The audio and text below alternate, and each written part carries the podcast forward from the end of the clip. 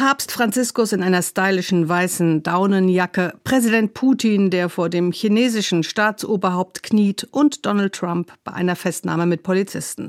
Allesamt gefälschte Fotos, die durch die Medien geisterten, Fotos, die mithilfe von künstlicher Intelligenz erstellt wurden und täuschend echt aussehen.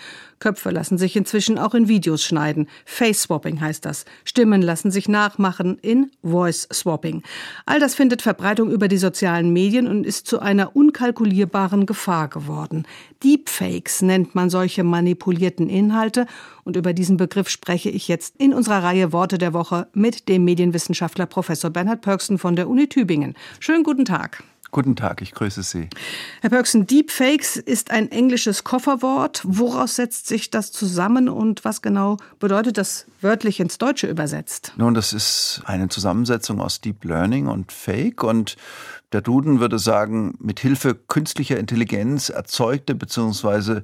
manipulierte Bild oder Tondateien. Also es geht im Grunde genommen darum, dass man ultra realistisch wirkende Medieninhalte, Fotos, Stimmen, Videos, dass man die mit Hilfe künstlicher Intelligenz erzeugt und produziert und dass damit die die Authentizität des äh, Videobeweises, die Authentizität des stimmlichen Beweises, jemand spricht und man hört ihn wirklich, dass die angegriffen wird. Ja, aufmerksame SWR2 Samstagnachmittag Hörerinnen und Hörer erinnern sich vielleicht, dass wir schon mal über Deepfakes gesprochen haben. Das ist aber schon einige Jahre her. Und aufgrund der wahnsinnig rasanten Zuspitzung der Entwicklung von Deepfakes haben wir uns entschlossen, heute noch mal darauf einzugehen. Herr Pörksen, Medienmanipulation ist uns schon eine Weile bekannt, aber der Begriff Deepfake bedeutete ja, Sie haben es schon angedeutet, vor einigen Jahren noch was anderes, weil die künstliche Intelligenz bei weitem noch nicht so entwickelt war wie heute. Ja, absolut. Und wir haben da einen ungeheuren Innovationsschub. Ich nenne ihn mal eine einzige Zahl. Das Telefon brauchte 75 Jahre, um auf 100 Millionen Nutzerinnen und Nutzer zu kommen. JetGPT, also diese generative KI, die es erlaubt, Texte in großer Masse zu produzieren, brauchte gerade drei Monate, um von 100 Millionen Menschen genutzt zu werden. Denken Sie an ein, ein Fake-Kapitulationsvideo von Zelensky im Ukraine-Krieg, gleich zu Beginn des Krieges. Zelensky tritt angeblich in diesem Video vor seine Soldatin hin und sagt ihnen, es gibt kein Morgen mehr, zumindest für mich nicht. Nun treffe ich eine noch schwierigere Entscheidung, mich von euch zu verabschieden. Ich rate euch, die Waffen niederzulegen und zu euren Familien zurückzukehren. Dieses Video war auf einer gehackten ukrainischen Nachrichtenwebsite zu finden, wurde dann ausgespielt und man kann sich die Folgen nur so ungefähr ausmalen. Also man stelle sich vor, dieses Video hätte sich rasant verbreitet. Mhm. Man stelle sich vor, Menschen hätten es geglaubt. Man stelle sich vor, Zelensky hätte nicht dementiert. Das hätte im Extremfall durchaus kriegsentscheidend sein könnten. Absolut. Können. Ja. Damals haben die Plattformen unmittelbar reagiert. Damals hat Zelensky unmittelbar selbst reagiert.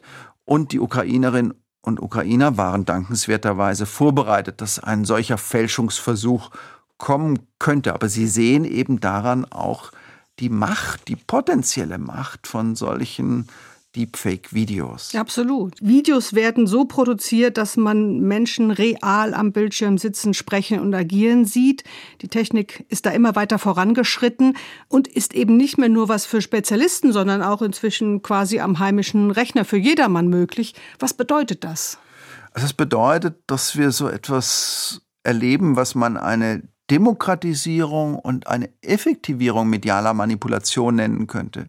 Damit meine ich etwas ganz Einfaches. Demokratisierung medialer Manipulation. Jeder kann mitmachen, jeder kann sich zuschalten, jeder kann diese Instrumente anwenden. Und Effektivierung medialer Manipulation. Wir wissen längst, dass autokratische Herrscher diese KI-Systeme nutzen, um nun westliche Gesellschaften mit Desinformation zu fluten. Also Desinformation aus Menschenhand kostet Geld, braucht Zeit.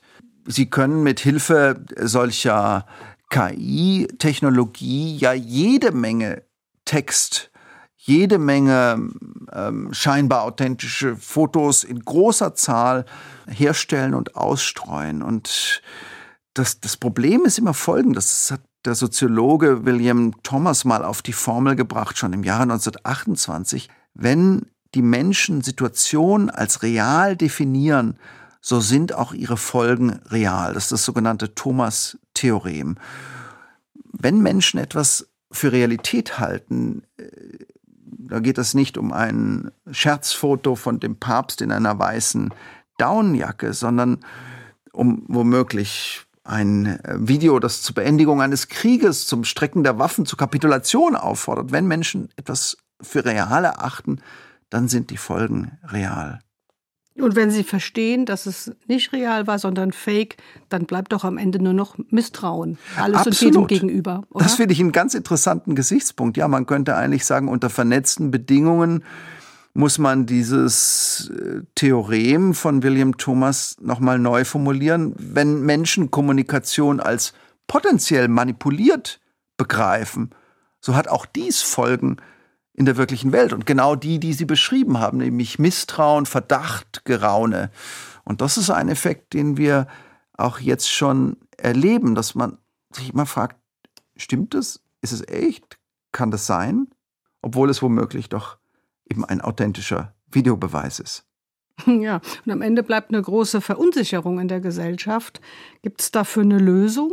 Aus meiner Sicht gibt es die Lösung, dass man in Medienbildung investiert. Also es bräuchte längst in den Schulen so eine eigene äh, Disziplin, die man vielleicht angewandte Irrtumswissenschaft nennen könnte. Also eine Auseinandersetzung mit der ungeheuren Irrtumsanfälligkeit des Menschen, gerade vor dem Hintergrund der neuen technischen, technologischen Möglichkeiten.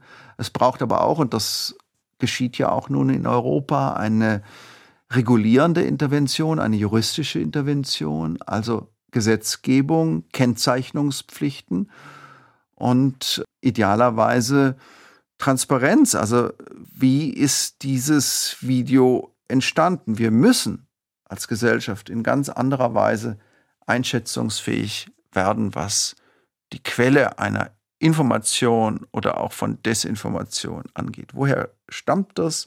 Wie ist es zustande gekommen? Wer spricht da wirklich und mit welchen Absichten? Deepfakes, ein englisches Kofferwort, das wegen der technischen Möglichkeiten eine rasante Karriere hingelegt hat und positives leider aber auch sehr, sehr viel negatives Potenzial in sich birgt. Heute unser SWR 2 Wort der Woche, ausgesucht vom Medienwissenschaftler Bernhard Pörksen. Allerbesten Dank. Ich danke Ihnen. Und dieses Gespräch sowie viele andere Worte der Woche können Sie nachhören bei uns im Netz swr2.de.